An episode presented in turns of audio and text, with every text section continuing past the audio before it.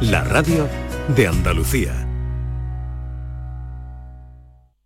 Eh, saber la fecha ganadora en el sorteo Mi Día de la 11. 20 de diciembre de 1941. El día del cumpleaños de mi suegro. Qué casualidad, ¿no? Eso tiene que ser una señal. Le va a hacer una ilusión. Anda, vamos a pensar en una fecha especial para el siguiente sorteo. Prueba con mi cumpleaños. Con mi día de la 11, cada lunes y cada jueves hay miles de premios. Y uno de cada cinco toca. A todos los que jugáis a la 11, bien jugado. Juega responsablemente y solo si eres mayor de edad. ¿Puedes imaginar ver a tu artista favorito tan cerca en concierto? Solo en Concert Music Festival puedes hacer que esto ocurra.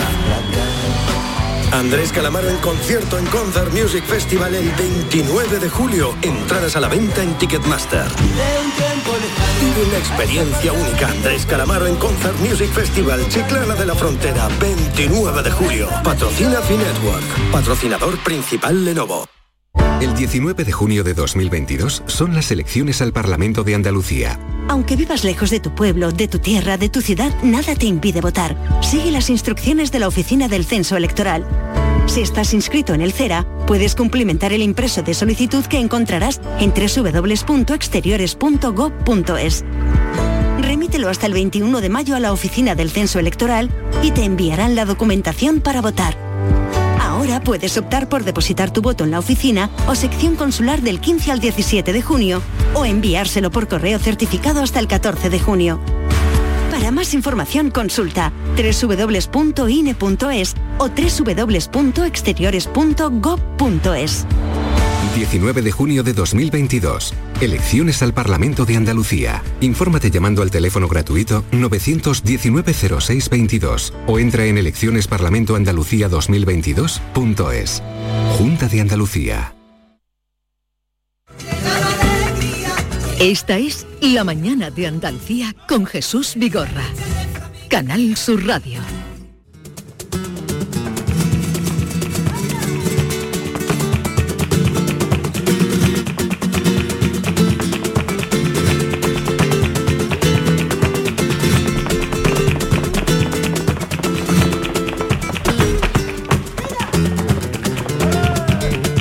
Abrimos esa última hora ya del programa de viernes, eh, que se nota, no sé, os veo la cara y ya veo que es viernes. Eh, No podría decir que hoy es lunes, eh, viendo la cara de Norma Guasaúl, Hola. aunque está un poco enmascarada. Eh, buenos días. quito para usted ¿Qué tal estás? vuelvo a poner. ¿Qué Muy tal está- bien. Me alegro de verte. Muy bien, muy bien. Digo que abrimos con lo que están escuchando de fondo es el espectáculo tomado directo del espectáculo mm, Segunda Piel, del que vamos a hablar en un momentito, pero con los creadores eh, bailaora y compositor de, de este espectáculo Segunda Piel, que el próximo día 10 de junio llega al auditorio Nissan Cartuja de Sevilla.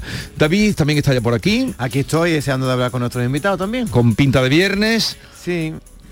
No, no lo has dicho muy convencido. Aunque esta mañana he llegado gritando, es jueves, es Sí, he gastado- jueves, he nos ha gastado dado un una- He gastado una broma, digo, al fin es jueves y todos pensaba que era viernes y digo, no, que es viernes, da una buena noticia. Esta mañana, cuando yo anunciaba el programa a las seis y pico de la mañana y decía, bueno, hago un avance, digo, eh, y como todos los miércoles eh, estará por aquí Joaquín Moe, que le pusieron, pegaron un respingo, pero no lo, hi- no lo hice intencionado, fue me equivoqué. Es que hay una gran diferencia levantarse un jueves a levantarse un viernes. Eso es los que trabajamos de lunes a viernes, porque aquí tenemos a dos artistas, a dos artistazos, que no tienen ese rollo de hoy es viernes. No Mercedes Ruiz, bailaora, creadora de Segunda Piel. Buenos días, Mercedes. Buenos días. ¿Qué tal estás? Encantada de estar en vuestro programa. Igualmente, igualmente por nuestra parte. Y Santiago Lara, guitarrista, compositor de la música del espectáculo. Buenos días, Santiago. Buenos días. ¿Qué tal estás? Muy bien, muy bien, con muchas ganas de, y muy contento de estar aquí con ustedes. Bueno, hace tiempo que no te veía personalmente, que fue con motivo de la guitarra en el tiempo, el disco penúltimo tuyo. Sí, pues hace dos o tres añitos y, y la verdad que bueno, ahí hemos seguido haciendo haciendo proyectos. Los artistas no, no podemos no podemos parar. Y eh, mm, tú has sido el compositor de Segunda Piel. Sí, yo he creado la música como, como de los anteriores nueve espectáculos, que ya este es el décimo. Y, y bueno, toda la vida. Llevamos toda la vida junto juntos. mismo, ¿eh? Lleváis toda la vida juntos. Juntos. En sí. lo artístico y en lo personal. En lo personal, Ole, sí. No lo sabía, y y no no Sí. quise ser indiscreta. Ah, no, que va. Eso, debe intuirlo. Bueno, y además, hace muy poco habéis sido padres, ¿no? Sí, por segunda vez hemos sido padres Eh, tenemos un pequeñito, Santiaguito, de siete Santiago, meses. siete meses. Y Pastora que tiene ya va a cumplir 12 ahora. esta semana. 12 y habéis esperado, ¿eh? Porque es que es muy complicado. La vida del artista y ser padres de familia y madres de familia eh, es difícil. Es muy difícil. Y un nombre muy jerezano, Santiago, ¿no? Santiago, sí, como el papá. Porque vosotros sois los dos de Jerez. Sí. Y seguís viviendo allí en, Sí, en- en Jerez. Hemos mantenido la base allí en Jerez, sí. Y se puede, porque de hecho este espectáculo se estrenó en Francia, ¿no? Sí, en Cuset, en Francia, sí. Bueno, en nuestra vida realmente estamos acostumbrados, ¿no? Eh, Jerez, lo que te digo, es como la base, ahí estamos, están los colegios de, la niña y, digamos las salas de ensayo y nuestra vida, pero realmente estamos acostumbrados a estar fuera. A ver, háblanos un poco, eh, creo que la dirección escénica, no creo, lo tengo aquí delante, es de Paco López, Paco López, que sí. fue el que creó el Festival de Flamenco Sí, de de Jerez, sí. que fue el director del Teatro Villamarta, Sí. director de escena, de ópera, de grandes espectáculos flamencos. Y háblanos un poquito de Segunda Bueno, con él ¿qué llevo es? trabajando cinco, cinco espectáculos ya, o sea, es un directo de escena que es como mi mano derecha. segunda ¿no? piel? Sí, bueno, también, aparte de, de la música y aparte me gusta reunirme con gente, o sea, con gente que admiro y con gente que, que tengo muchísima confianza. Me gusta crear así, entonces Paco López de es una parte importante ¿no? de, de mis proyectos y de mi, y de mi trayectoria también. Sí. Y, háblanos, ¿qué, Pues qué- Segunda qué un- cuentas o qué quieres contar? Bueno, eh, Segunda Piel es un espectáculo que realmente empiezo a bailar con cuatro años, ¿no? Y, y Segunda Piel es parte de, de mí, parte de... La danza es parte de mí. Entonces, como este era el décimo espectáculo, Sí. era como una, es un aniversario, Segunda Piel es eso, reivindica a, a la danza que es parte de mi vida, el flamenco es parte de, de mi ser y, y por eso Segunda Piel. Empieza a bailar con cuatro años.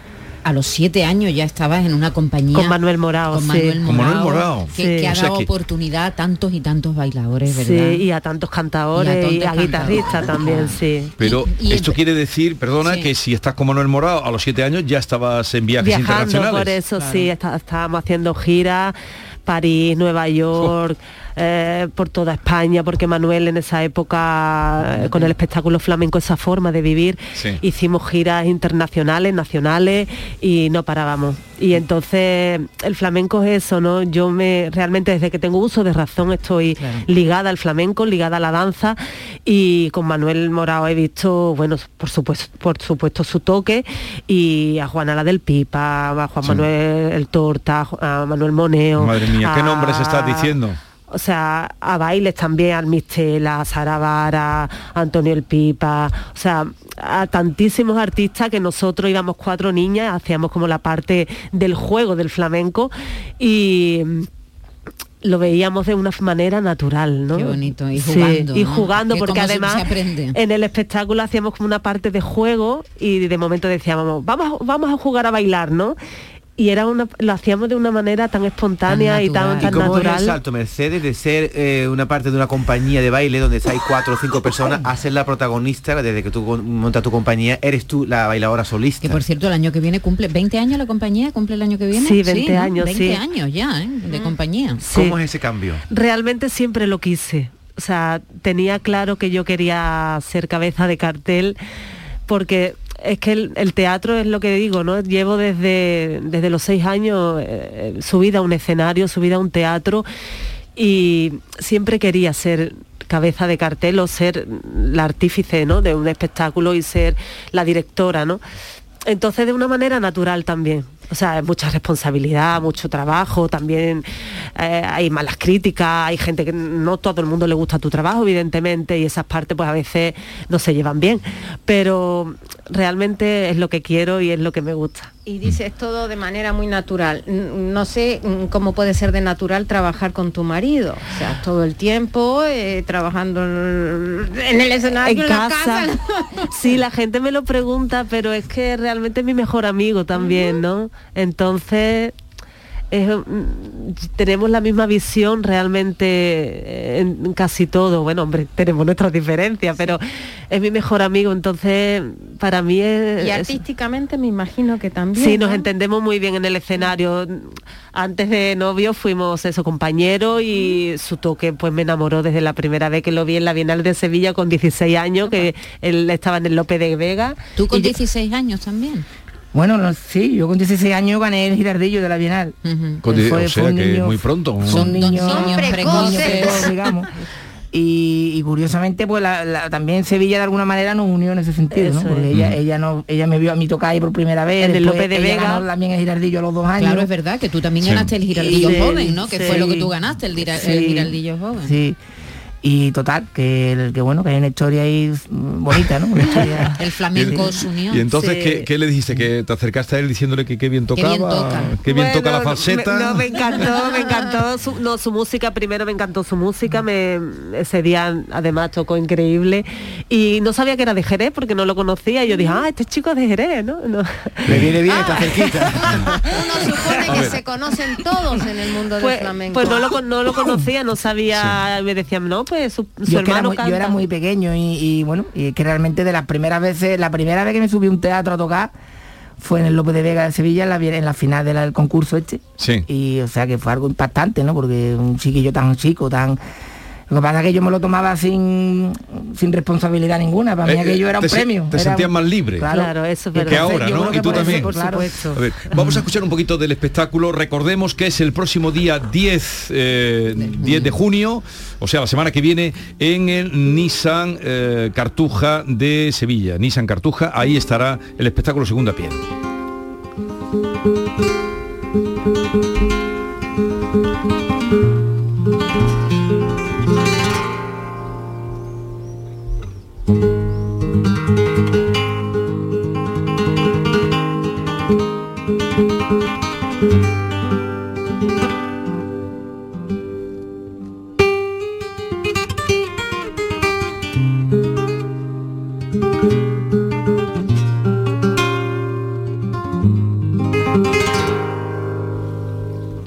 La guitarra de Santiago y hay cante también... eh, Sí, sí, vienen, nos acompañan dos cantadores. ¿Quiénes son los Miguel Soto en Londro y Mercedes Cortés, una voz femenina y una voz masculina. Y la percusión de Perico Navarro Mm. y la guitarra de, del Claro, maestro del- Santiago. del maestro Santiago. Santiago. Hay una escuela Ay. de baile de, de Jerez. En Jerez antes había, bueno, sí, antes había primero una escuela de cante, por supuesto, y una escuela de guitarra. El, baile siempre estaba más en un segundo plano, ¿no? Pero hay una escuela jerezana. No, no es como la escuela sevillana, no. En Jerez siempre se dice que se baila en una loza, ¿no? Eh. Que el baile es muy cortito y es muy...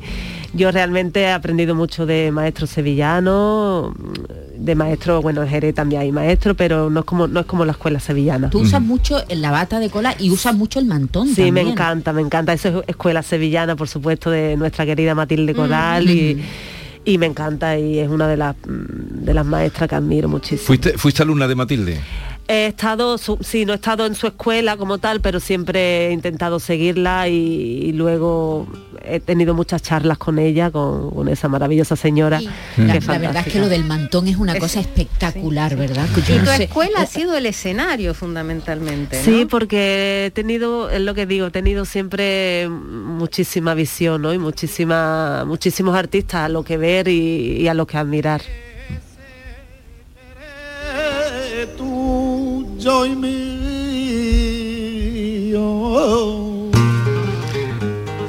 Bueno, eh, ¿y esos años que tú tenías siete y paseabas por el mundo?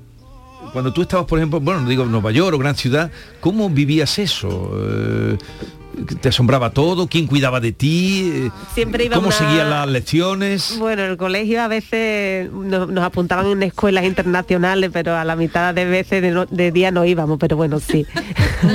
pero sí, sí, sí, manteníamos, o sea, eh, Manuel siempre, Manuel Morado siempre quería que nuestro, nuestra educación siempre estuviera y sí, siempre él estaba pendiente de eso. Pero nosotros nos lo pasábamos genial, porque cuatro niñas juntas, cuatro niñas queriendo jugar todo el día, porque para nosotros ir al teatro no era un trabajo, Claro, para claro, nada. Íbamos al teatro, nuestro camerino, nos cogíamos pintura de uno, cogíamos... Era, nos lo pasábamos genial. ¿Vuestra hija baila? Bueno, a ella le gusta más eh, la música. Ella le gusta cantar, que por cierto está en el último disco de Santiago Lara. ¿Ah, sí?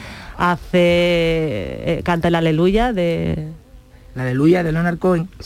En la, en la versión que hizo eh, Enrique Morente, ¿no? O- Bueno, esta es una versión que hemos hecho nosotros. Cada he hecho propia yo, vuestra. Sí, que he hecho unos arreglos de cuerda también, de orquesta y, Y la hicimos pues como homenaje a, a mi, a su abuela, a la abuela de la niña, ¿no? A Luisa.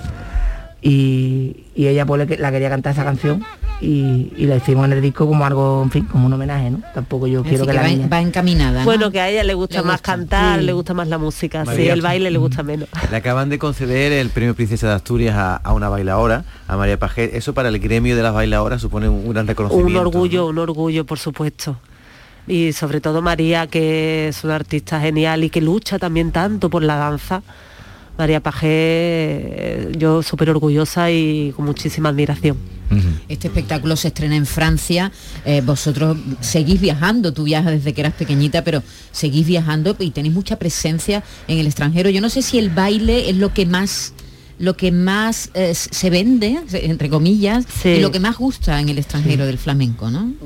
Yo creo que realmente hay de todo, ¿no? Porque hay mucha gente que le encanta la guitarra y hay mucha gente que le encanta el cante, que realmente a lo mejor va a ver el espectáculo de un bailador o de una bailadora porque canta tal, ¿no? O sea, realmente también gusta. Pero es verdad que la danza y que el baile pues vende más, ¿no? Por así decirlo. Es más internacional. teatral. más más internacional. teatral, Es más, más teatral, visual ¿no? y entonces a alguien que se acerca al flamenco que no o que no le gusta mucho algo es más fácil ver algo visual, teatral con las luces. Y no está exento de la música también. Claro, que debe ser de lo calidad, tiene es todo. más Claro, completo. Por cierto, que, que anoche se estrenó, otro compañero también, porque él viene del mundo del flamenco, eh, del director del Ballet Nacional, Sí. Rubén Olmo, se estrenó La Bella Otero. Creo que fue muy bien en el Teatro Maestranza. Más ha querido traer a Andalucía el estreno nacional, el que ahora es director, es decir, no, me lo llevo Claro, a, a Sevilla Teatro Sevilla, Maestranza. Bien, pues vamos a concluir, si queréis preguntarle algo más a Yo Mercedes. desearle mucha suerte y estoy deseando ver su espectáculo, así Pues que allí, allí nos gracias. veremos. El día 10, sí, vamos con el cuestionario final. Ay, cuestionario, que ha preparado cuestionario que ha preparado Norma Guasou. Cuestionario binario. Poder de decisión. Mercedes Ruiz, le voy a hacer un breve cuestionario con Sí. dos opciones, o blanco o negro, el chino o el shan, o lo uno o lo otro, debe optar. Vale. Empezamos. ¿De qué tiene más? ¿De academicista o de autodidacta? Ah, los dos. Empezamos ahí. ¿De purista o de innovadora? Purista, blanco, sí, purista. Se, se ha dejado en se ha dejado la piel en este su segunda piel el espectáculo o le ha salido casi sin darse No, no, cuenta. no, no, me he dejado la piel. La reina del flamenco, como la definen o la reina de su casa. la reina de mi casa, por supuesto. ¿Qué le cicatriza más rápidamente, las heridas de la piel o las del corazón? la de la piel. Si tuviera que elegir bata de cola o mantón de Manila, Bata de cola. ¿qué le seduce más? ¿Una piel canela o una blanca ni bien más? Una blanca, una blanca. Porque, bueno, debo decir de saber que era matrimonio, hubiera hecho otro cuestionario. ¿eh? Bueno, bueno, pero mejor así, así. Para la próxima, continuamos. Para dormir, un camisoncito como su segunda piel o con solo la primera piel en pelotilla picada. No, no, no, un No, no. camisoncillo. No, no hace falta que especifiques tanco. Hay una audiencia ya que te entiende. Eh, sí, están acostumbrados. Tímido o lanzada. Tímida, Ordenado caótica. ordenada. Cuando su piel se arrugue, ¿lo asumirá como tal o se hará algún retoquecito? Lo asumiré como tal. ¿Ve venir a los lobos con pies de cordero o se comen, la comen como No, lo veo, lo veo, lo veo.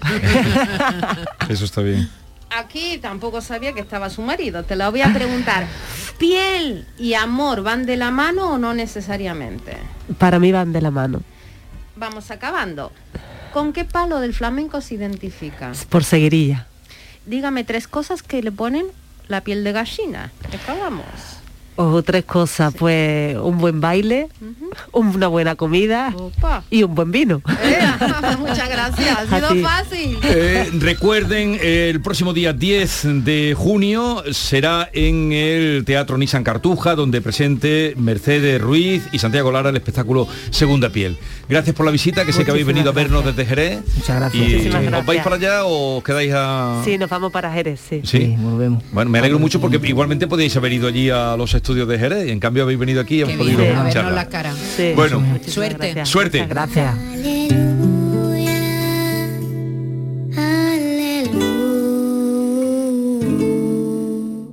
Ya. esta es la versión, ¿cómo se llama la niña, Santiago? Pastora, pastora. Pastora. ¿Cómo se va a llamar?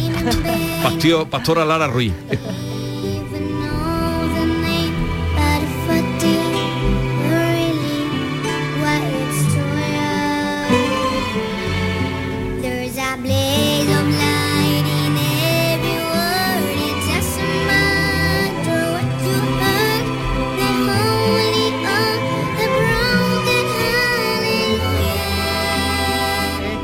También te pone la piel de gallina. Sí, Claro. Un buen muy un buen cante también. Santiago, muy bonito. eh.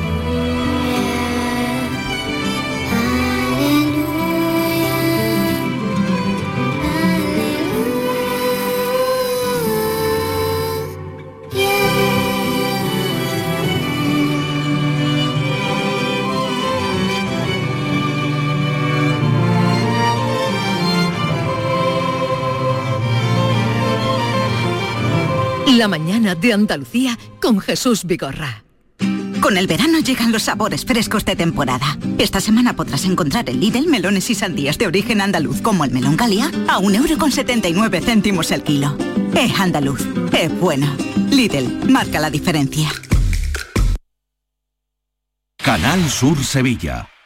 Vente a Dimarsa, ponte en mis manos y dile chao, dile chao, dile chao, chao, chao, empieza ya tu autoconsumo, nuestro petróleo es el sol. Leques fotovoltaicas Dimarsa y despreocúpate de la factura de la luz. Dimarsa.es. ¿A tu Mercedes le toca pasar la ITV? Evita cualquier sorpresa. Acércate a Concesur Dos Hermanas y le realizamos un chequeo pre-ITV totalmente gratis. Y si necesita reparación, en Concesur Dos Hermanas te lo ponemos más fácil. Infórmate en grupoconcesur.es o en el teléfono 955-634-400 marcando la opción de cita previa. Te esperamos en Concesur Dos Hermanas. Concesur tus talleres autorizados Mercedes-Benz en Sevilla. Dehesa a la Adelfa. Jamones y embutidos ibéricos de bellota. Carnes de ternera, cerdo y pollo de primera calidad. Contamos con una gran variedad en quesos nacionales e internacionales. Descubre los verdaderos tesoros de nuestra gastronomía en calle Esperanza de Triana número 50. Dehesa a la Adelfa. La calidad del ibérico en tu mesa. En la red Nissan de Sevilla tenemos 20 Nissan Qashqai y 20 Nissan Micra de entrega inmediata con una financiación excepcional. Y además te regalamos 3 años de mantenimiento gratis si te lo llevas antes del 31 de mayo. ¡Corre! Ven a vernos a Divesan en la SE30 y Banauto en carretera de su eminencia.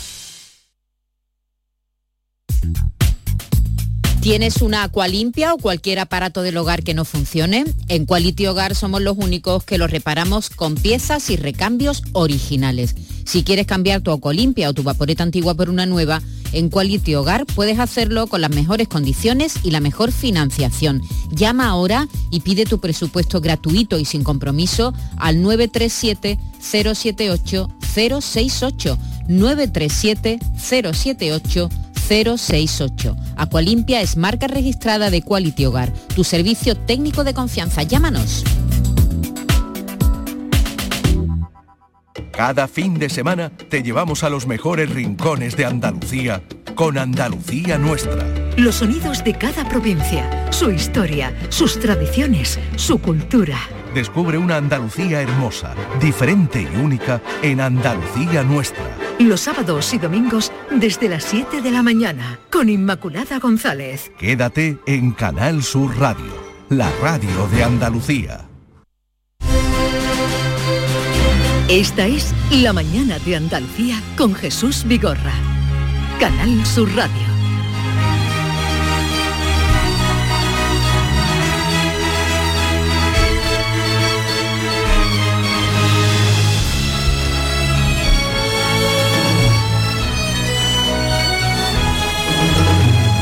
Y si es viernes, quiere decir que está por aquí Bernardo Ruiz, que no es primo de Mercedes Ruiz.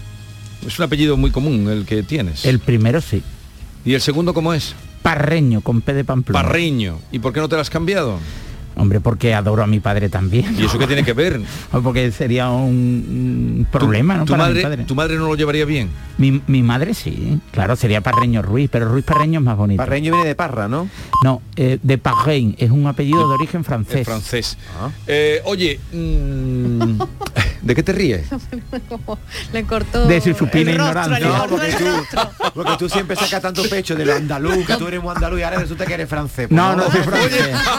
No, soy francés. Escúchame. Resulta que eres gabacho. No, mi, mi tata, tatarabuelo supongo que vino a Andalucía a pelear en la guerra de la independencia y mi bi, bi, bi tatarabuelo le ganó que era andaluz. Oye, ¿y por qué, le ha- por qué le has pegado ese corte a David que le has dicho tu supina ignorancia? Porque ha ido a atacarme libremente y de forma totalmente gratuita y no me ha gustado porque el amor que siento por él no merece esa correspondencia. Yo me guardo la respuesta, ahora en tu sección me te daré algo para vale, pero, favor, querido pero David. tu supina ignorancia, madre mía, qué barbaridad. ¿Qué es eso? Por cierto, el miércoles el show del comandante, el consultorio, fue espectacular. de ¿Te lo- gustó? del- de, para mí el mejor. Busca algo que... Dice que su mujer se tiró al suelo. Busca algo. De la Sí, risa. sí. Busca algo del otro día, del lo comandante. pusimos ayer, Pero, ¿no? pero ponle, ponle algo a los oyentes. desde, la canción del Rocío. La canción de... Pues eso que no la cantó entera, la de... de- que con- tengo una carreta, tengo un caballo, pero soy tan tonto que vengo andando. Bien, Bernardo, me alegro de verte por aquí. Te iba a decir Parreño. Yo te llamaré Bernardo Parreño. Cuando tú quieras y de la forma que tú quieras. Eh, tú sabes que el apellido Vigorra es el segundo mío, Sí. que mucha gente no lo sabe. ¿Lo sabías? Sí. Mm. Y Pero- además- Pero mi madre lo llevaba muy mal al principio, cuando en la radio lo oía Vigorra, mal, ¿no? pero en el cole sí que te dirían Parreño. No. Siempre se cogía la- lo más raro de, A mí me decían Bernie, de Bernardo. Bernie. de Bernardo, sí. Mira qué bien. Bernie. Bernie. A partir de ahora te vamos a llamar Bernie. ¿Y la- las maestras y las profesoras también? No. Sí, porque a mí me adoraban. Yo no le hablaba de usted a ninguna profesora. El respeto no nace en el Tú usted. eras un poquillo así chupamedia, como se dice en mi país. En tu país, ¿qué- ¿eso ser pelotas? Sí. ¿Qué va? Si yo ¿No? soy bueno. Una yo- pelotilla así No, no, y no, que no. levantaba la mano a la primera, un poquito así también. Eh, eso sí, pero eso no es ser Ve- pelota, eso es que te bueno, gusta pero eso te genera una simpatía por parte de los académicos. y antipatía de tus compañeros. Claro, pero no lo tenías tú. De mis compañeros Sí. sí. pero ahora mismo van chocándose con las motos, no me preocupa lo más mínimo. La vida de los que me gener- de los que no me querían es un desastre. Vale, antes de entrar en la No- no sección siento envidia por ellos. de Bernardo, lo que te comentaba, Suele pasar, ¿eh? lo que, Suele pasar, lo que sí. te comentaba que cuando empezaron, porque claro, lo más raro, Pepe Vigorra, Rodríguez Vigorra, luego se cae el Rodríguez, Vigorra, Vigorra. Pero a mí en el colegio ya sí, bueno, en, en el internado sí que me llamaban Vigorra, Vigorra, siempre era el más raro de todo. Pero mi madre eso lo llevaba fatal, porque me decía, hijo mío, tú no eres hijo putativo. Eso lo llevaba fatal. Hasta que luego ya le, Le gustó. luego Bueno, ya pero tu apellido es muy raro. El otro día me preguntaron, ¿tú qué trabajas con el Vidorra? Digo, no, no es Vidorra. Vigorra, que tú tienes un apellido muy rarito, ¿eh? no. hay que distinguirse en algo. Es muy raro. Yo no conozco ningún Vigorra. Pues sí, este del condado de Vigor. Yo el único que he encontrado Vigor, también francés. eh, francés, pero es con, U- con B.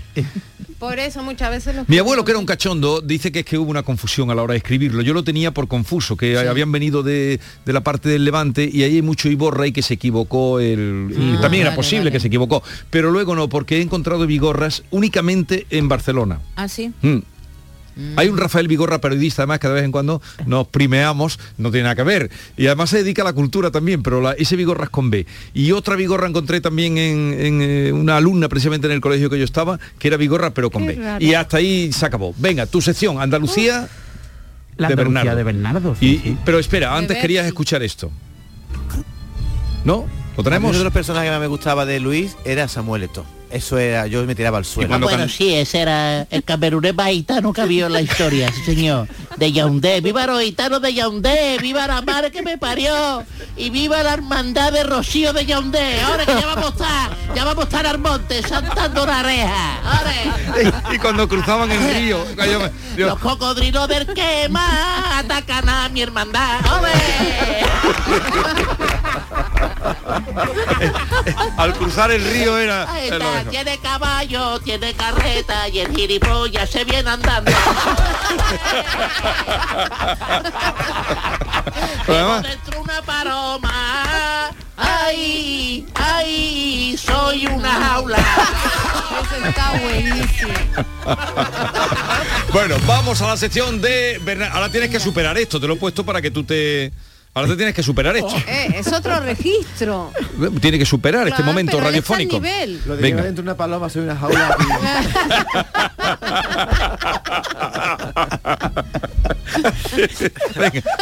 Bernardo se tira. ¿eh? Bernardo, vámonos ya.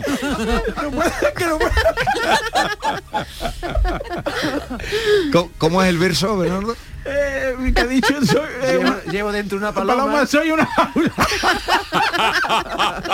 La gracia que le hace a Bernardo. mira. Y lo de la carreta buen y el público- es muy bueno. ¿eh? Qué buen público eres, Bernardo. Eres muy buen público. Te ríes mucho, ¿no? Yo sí, soy Sí, una persona feliz sí. en ese aspecto. No, no, pero cuando no le, le cuadra, no le Oh, cuadra. nada, Venga. nada. Para eso sí cordobés, fíjate. Da- dale ya, Eh, tú, tú sabes que Andalucía fue especialmente famosa en la época de, de Al-Ándalus, ¿no? Que fue capital de Occidente, incluso Córdoba.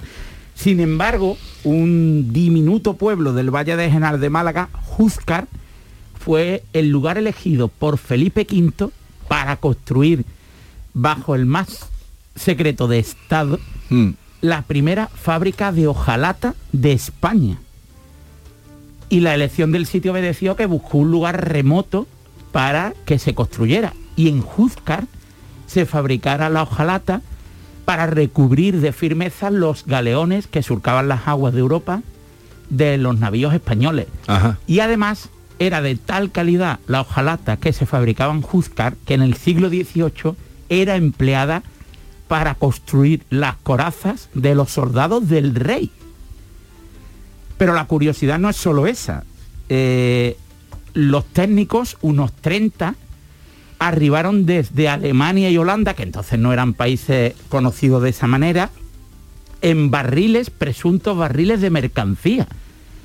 Porque la hojalata, su construcción, estaba muy perseguida más allá de esos territorios, porque era un, un símbolo de poder y de fortaleza de los ejércitos. Por tanto, apenas se empleaba. Y estos 30 ingenieros pagados ah, por, por- por el rey Felipe V viajaron desde el, el país que hoy es Alemania, desde Suiza, y se instalaron después de seis días de viaje, de estar escondidos en presuntos barriles de vino Ajá. en Júzcar. Y los dirigieron dos ingenieros, Pedro Menrón y Emérico Dupasquier. ¿Por qué se hizo en secreto? Porque, porque la competencia de la fabricación Ah, de la claro. hojalata estaba prohibida. Entonces, la patente la poseían los reinos de aquella zona. Y esos ingenieros vinieron hasta aquí y no pudieron regresar a su país porque fueron declarados en rebeldía. Ya. Qué curioso. Oye, ya no, ya- la profesión de ojalatero ya no existe, ¿no? ¿Os acordáis que Sí, antes había sí existe, ojalateros? pero- Pero, pero, pero muy recóndito. Porque la hojalata se sigue, se sigue usando para las conservas. Para las conservas. Sí, en- en- eso ya todo, ¿no? se trabaja industrial. Antes en cada pueblo veríamos el ojalatero que, que además no traía la leche, no se traía la leche. No. Yo me acuerdo en tener imágenes de chicas No, en no, un carro de. Andalucía en- no. Había unas cántaras que no Los sé si... cántaros, pero no eran de hojalata. Pero básicamente los jalateros lo que hacían era reparar, porque Claro. la gente no Sí. tenía en casa tanto... Exactamente. No, pero ta- también Pues, hacían las te- alcuzas, por Sí, ejemplo. yo las recuerdo. alcuzas de aceite que eran de hojalata se te estropeaba y la- el, el aceite se iba. Entonces venía el hojalatero y te arreglaba El la, estañado. el- A ver, Y pero- el estañaba. estañado, el estañado que era eh, el- la terminación de la hojalata, que era la perfección, que era lo que convertía en más firme y más segura la hojalata, la sala de estañado estaba secreta para los 200 obreros. Solo sabían dónde estaba la sala de estañado los dos ingenieros que la construyeron y cuatro, dicen las crónicas, según la, eh, un libro que custodia la, la fábrica de los Artornos de Vizcaya, eh, eh, cuatro empleados que no podían ser trasladados de sede, porque solo ellos sabían el proceso de estañado en España. Ya después, pues como y perdona, siempre, ¿en qué año has dicho? primer cuarto del siglo XVIII. En el primer cuarto del siglo XVIII. Oye, ¿y, y qué queda de eso? Hay, A eh, día de hoy es una, eh, un viñedo de vinos del terreno del Valle del Genal y un hotel rural. Pero nadie buscó, quedan restos de lo que fue Sí, una, una sí, fábrica, una infraestructura. pero ya muy reconstruido, hay ruinas de, de, de las fábricas y algunas de las ruinas además fueron adaptadas a hotel rural y a, a esta bodega de los viñedos que te aconsejo visitar.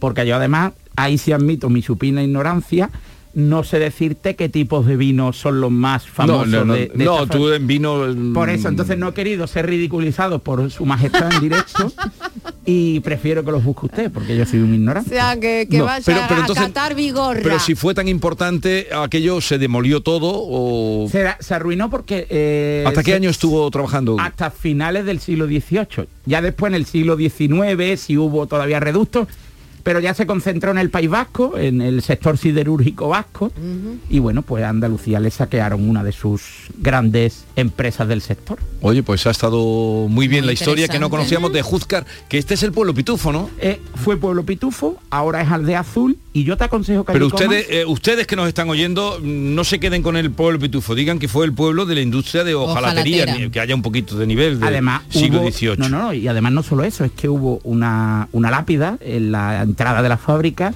que costeó el rey Felipe V, en la que se declaraba que era la primera fábrica de hojalata. Y además decía la lápida, jamás vista, porque era más grande de las que había en Alemania, Suiza y Holanda. Si era la fábrica de hojalata más grande de Europa. ¿Y el rey llegó a venir ahí alguna vez o no? Sí, claro. El rey vino a supervisar el proceso y, y- Y vino a Juzcar. Claro, y él estuvo y él estuvo de alguna manera supervisando el proceso de construcción ¿Y cómo le llaman cómo le llaman a los de Juzcar? Juzcareños, creo que son. ¿Y dónde se come si vamos por allí? Eh, la bodega del bandolero. Yo te aconsejo que pidas lomo de orza sobre base de manzana. rico, por Dios. Lomo de orza sobre base de manzana. Sí. No diga ahora lomo de orza, hombre, que es una hora muy mala. ¿Algo más queréis saber de, del particular? Le iba a preguntar por qué opina por- de que un pueblo blanco sea azul, pero quizás eso entra en polémica con Bernardo. ¿no? No, yo- eh, fue una fuente de ingresos puntual. ¿Y sigue siendo azul? Es la de azul, porque de alguna manera hay que atraer al turismo. Y bueno, fue una estrategia inteligente desde el punto de vista económico. No voy, no voy a polemizar sobre la Vale, eh, era lo que buscaba David, que No. polemizara. Bernardo Ruiz, la Andalucía de Bernardo, que siempre nos descubre lugares insólitos y recónditos. Quédate con nosotros que ya queda poquito. Usted y, manda siempre. y si no te vamos a descontar algo. No, Así no, que no, quede- no, no, así que me quedo. ¡Que te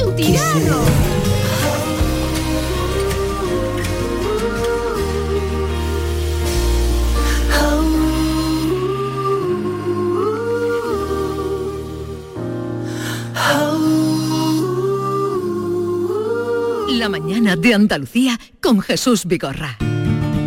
Lo hago por tus abrazos, por nuestros paseos, los viajes y conciertos juntos, por tu sonrisa y por tus besos. Lo hago por seguir cuidándonos. Llevamos dos años luchando para frenar la COVID-19. Ahora más que nunca la responsabilidad es de todos. Actuemos con precaución y prudencia. Está en nuestra mano mantener todo lo construido. Junta de Andalucía. Cambiar el mundo. Cambiar lo que haces y cómo lo haces. Dar una segunda vida a las cosas. Apostar por el sol. Valorar cada gota de agua. Silestone ha cambiado. Presentamos la primera superficie mineral híbrida con tecnología Hybrid. Fabricado con energía eléctrica renovable, agua reutilizada y materiales reciclados. Más sostenible. Más Silestone. Silestone. Cambiando el mundo desde la cocina. Canal Sur Radio, Sevilla.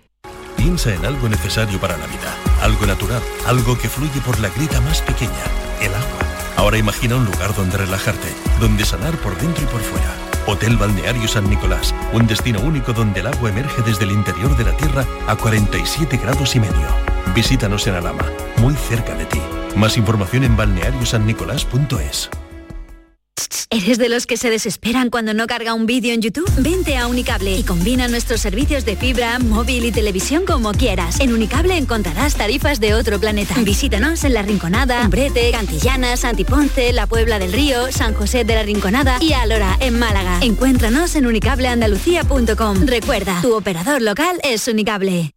Ana, ¿qué te has hecho? Porque te veo genial. Pues ya eres la tercera persona que me lo dice hoy. En Clínicas Doctora Martán me han hecho un análisis personalizado de mi rostro y me he realizado algunos tratamientos estéticos. Con ella siempre obtienes un resultado natural. Además, la doctora Martán es especialista en relleno de labios. Los resultados son espectaculares. Ponte en las mejores manos y saca tu mejor versión. Clínica Doctora Martán, en Alcalá de Guadaira, calle Mairena 16.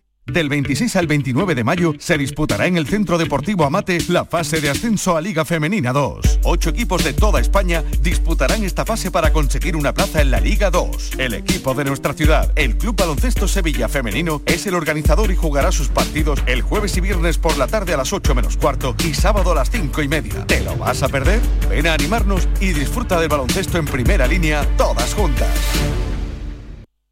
El 19 de junio de 2022 son las elecciones al Parlamento de Andalucía.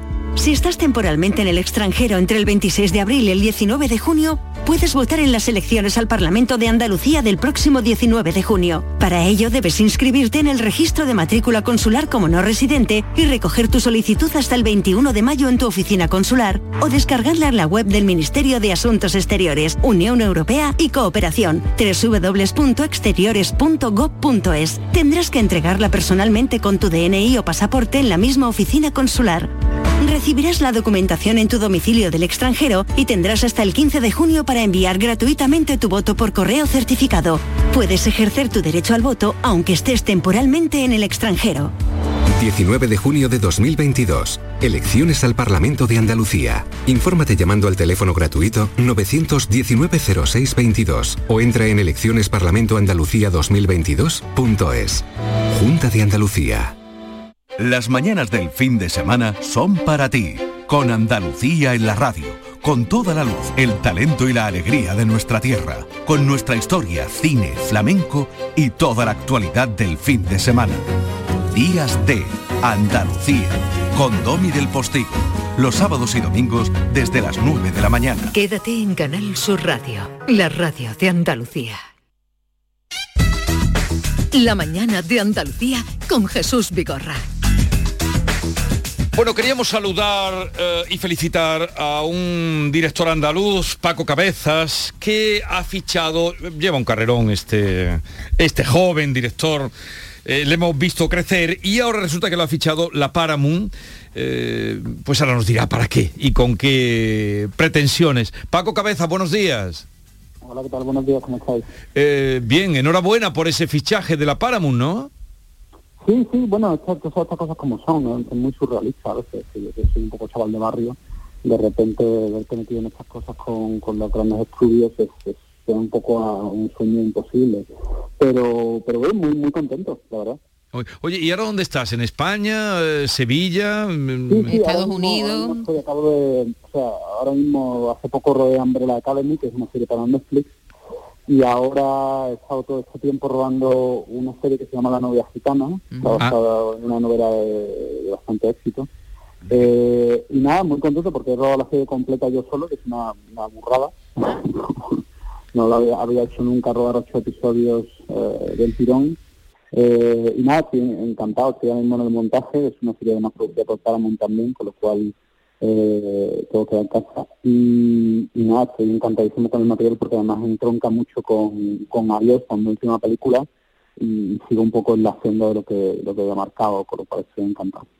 Y, y este fichaje, porque claro, tú estás acostumbrado, vas, vienes de la academia, Umbrella Academy ahora mismo, Penny Dreadful y tantas otras que has hecho en Estados Unidos, como tú dices, algunos capítulos, ¿no? Ahora La novia gitana aquí en España. Eh, mm, lo de Paramount, ¿qué, vas, ¿qué se va a hacer? Lo que vas a hacer con Paramount, ¿qué es? ¿Allí en Estados Unidos o aquí en España? Eh, no, en principio es para proyectos en español y para proyectos no necesariamente en español, pero proyectos en español. Entonces eso me da la libertad de seguir haciendo series en Estados Unidos, pero que los proyectos que hagan en español y en España, o, o en cualquier otro lado del mundo, pero en español, se hagan con ellos, ¿no? Entonces eso está muy bien porque, como te digo, yo, yo siempre he tratado de, de mantener viva las dos carreras, ¿no? La, la internacional un poco en inglés y, y la española una vez, como te digo, que, que hice adiós y encontré una, la voz que tanto tiempo llevaba buscando, tener apoyo, porque al final, para mí, mm, lo importante es que apoyen al autor, ¿sabes? En este caso, la casualidad que soy yo. Entonces, que, que alguien esté diciendo lo que importa son las voces y contar historias, eso es lo más importante, porque lo bueno y lo bonito de, de- de que haya tanto, de que esté Netflix, HBO, Paramount, todo esto, es que al final lo que se apoyan es a los autores, ¿sabes? Y las historias. Entonces, eso es, es un momento ahora mismo para, para coger esa oportunidad y hacer el mejor trabajo posible. Bueno, pues además de felicitarte y alegrarnos de tus éxitos, Paco, eh, ya sabes, mm, la ley audiovisual que fue aprobada con la esperada abstención del PP, la inesperada de Unidas Podemos, el levantamiento ahora de todos los, de, de una buena parte del sector del cine, no solo los, los independientes, sino también pues nombres importantes como Almodóvar y otros directores se han posicionado. ¿Qué piensas tú de, de esta ley, lo que conozcas, no sé, de la ley audiovisual? me vas a meter en un, en un brete. Porque, bueno, básicamente porque eh, como he estado metido en montaje, no me he informado casi nada, tendré que leerme la ley para ver en detalle en detalle lo que lo que implica para poder dar una opinión con un poco más un poco más documentada. Probablemente si, si gente como como Pedro Almodóvar o de la Iglesia eh, están un poco en contra del texto final probablemente tengan razón. Lo que pasa que, como te digo no he, no he hecho el trabajo para poder decir. Bueno yo creo también a veces en la letra pequeña un poco se esconde el demonio no ¿sabes? Eh, yo entiendo, creo que todo versa un poco como sobre la idea de quién es un productor independiente y que probablemente el dinero que, que Netflix gane puede seguir invirtiendo a lo mejor en sus propias producciones o realmente apoyar el cine independiente. Yo siempre he hecho cine independiente y comercial, creo que, que podemos encontrar un punto medio, yo soy un conciliador y trato de pensar que, que al final hay que hacer cine, pero hay que hacer cine que a la gente le interese, ¿sabes? Entonces creo que se puede encontrar un, un cine comercial, pero independiente a la vez. Creo que hay que encontrar un punto medio. Pues Paco Cabezas, eh, a ver si en otra ocasión, porque el teléfono sonaba Sí, regular, pero a ver si otro día raro. puedes pasarte por aquí y hablamos de, de cine, de la ley audiovisual y de tus proyectos. Un abrazo y enhorabuena, Paco. Suerte. Eh, gracias. Ahora, cuando se estrene la novia gitana, a ver si podemos hablar. Hasta luego. Lo, lo prometo. Mucha suerte. Adiós, adiós. Hasta luego.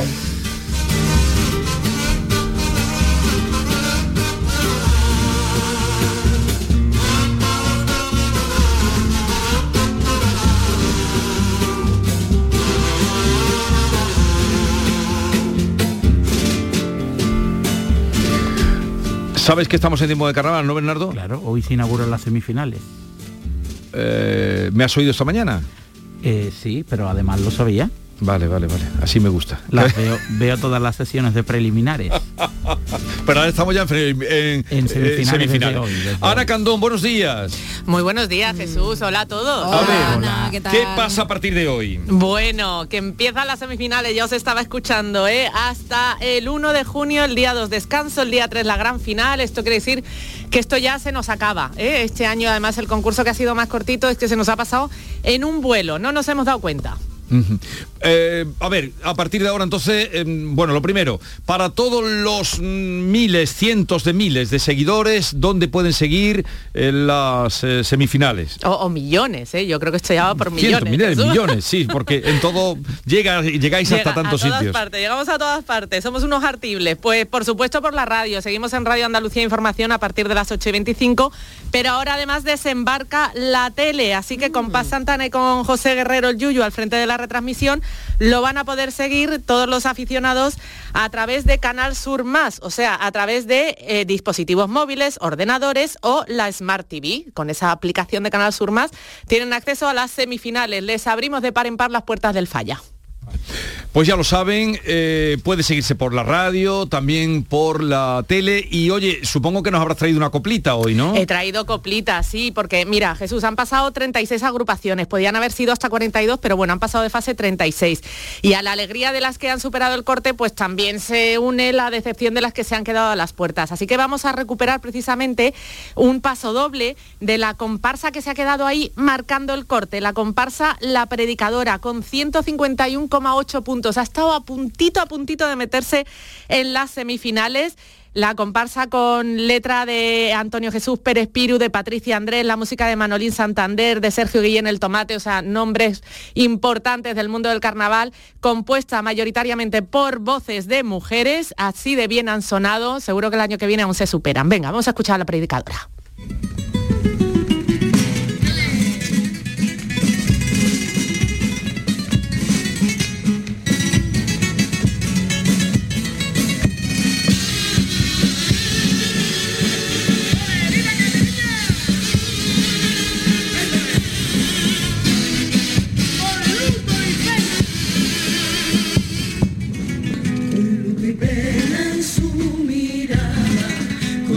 potencia en su palabra, entre su mano una foto agarrada y un corazón que hace tiempo no descansa, entre recuerdo me contaba la abuela Lola de aquella guerra sufría y como vio que se llevaba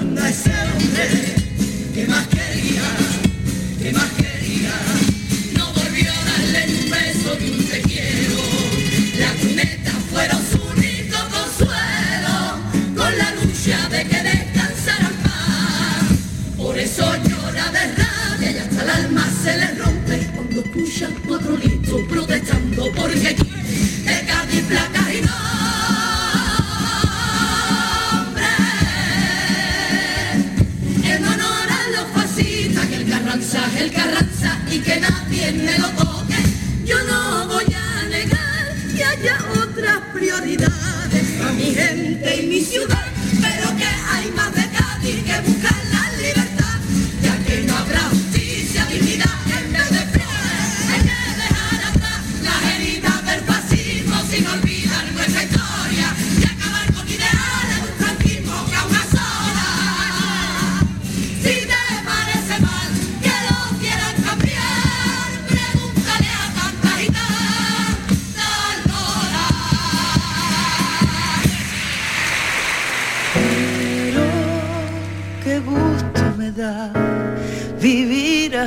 El Carnaval de Cádiz avanza cada año en igualdad. En Covirán queremos seguir impulsando el talento femenino y por eso hemos lanzado micarnavalnomefalla.com, donde impulsaremos y daremos visibilidad a nuestras artistas femeninas. Covirán.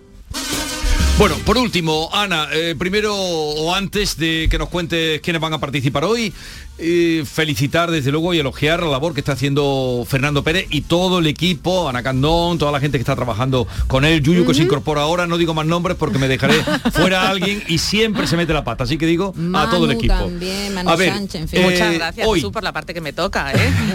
Un equipo muy grande de gente muy Eh, buena. ¿Quiénes participan hoy o lo que tú nos destaques? Sí, mira, vamos a, a comentar quién va a participar en la primera sesión de semifinales. Lo primero, fuera de concurso, va a abrir la comparsa infantil que ha ganado en su categoría, que se llaman Con el paso del tiempo, y luego ya en concurso abre la sesión de hoy el coro carrera oficial. Después llegará la chirigota Aquí huele a Verdín. Después la comparsa El Club de los Ignorantes. Otra chirigota más, los Coac Toys. Después la comparsa La Mafia de la Viña y cierra la chirigota los cuarentena principales, la chirigota del Cascana, que además van, eh, es- eh, los cuarentena principales todo transcurre en un patio de vecinos en pleno confinamiento. Uf. Es muy divertida, muy divertida. Patio de vecinos en pleno confinamiento. Oye, que disfrutáis mucho y nos hagáis disfrutar a todos los que estamos siguiendo y a todos los que quiera, donde quiera que estén siguiendo el carnaval. Eso intentaremos. Muchas gracias, compañeros. Adiós. Un. Disfruta, trabaja y Buen fin de disfruta. Y vamos a ir terminando ya. Vamos a terminar con qué? Vamos a terminar con Rocío Márquez, la noticia musical del día. Hoy llega su disco, su colaboración con Bronquio, el artista, el creador Bronquio jerezano, que hace música electrónica. Y entonces pues... Es decir, que Rocío Márquez se ha juntado con Bronquio. Sí. que se encontraron en un homenaje a Camarón, que Bronquio hizo una versión de uno de los temas de su disco anterior, de Visto en el Jueves, Sí.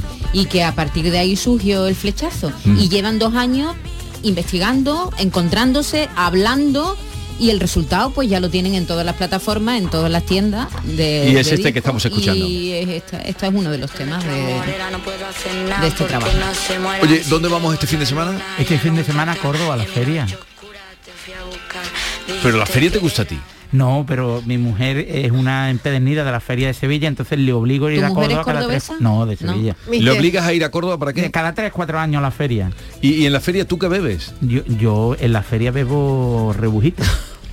Poco, pero rebujito. Vete de aquí porque como vengan los... La Guardia Civil está como, vengan, como vengan los Servalavar y del crimen del Paludú te van a parar a ti. No te veo mucho en las casetas. Muy bueno, muy Manolo, bueno. ¿cómo está? ¿Cómo está Bernardo, Manolo? otro, Genial, día, otro genial. día hablamos de tu falsedad tan grande con los vinos. Porque a ti no te gustan los vinos, era a la feria es que de verdad, y bebe rebujito. no sé ni Pero por qué porque te no es ni vino, ni es refresco, Por ni eso no es nada. Bueno, Que por beba eso lo bebe. con gas. Déjalo vivir, Vigorra. Déjalo. Hombre. Y a todos ustedes, cuídense, no se pongan malos, que no está la cosa para ir A urgencias. Adiós.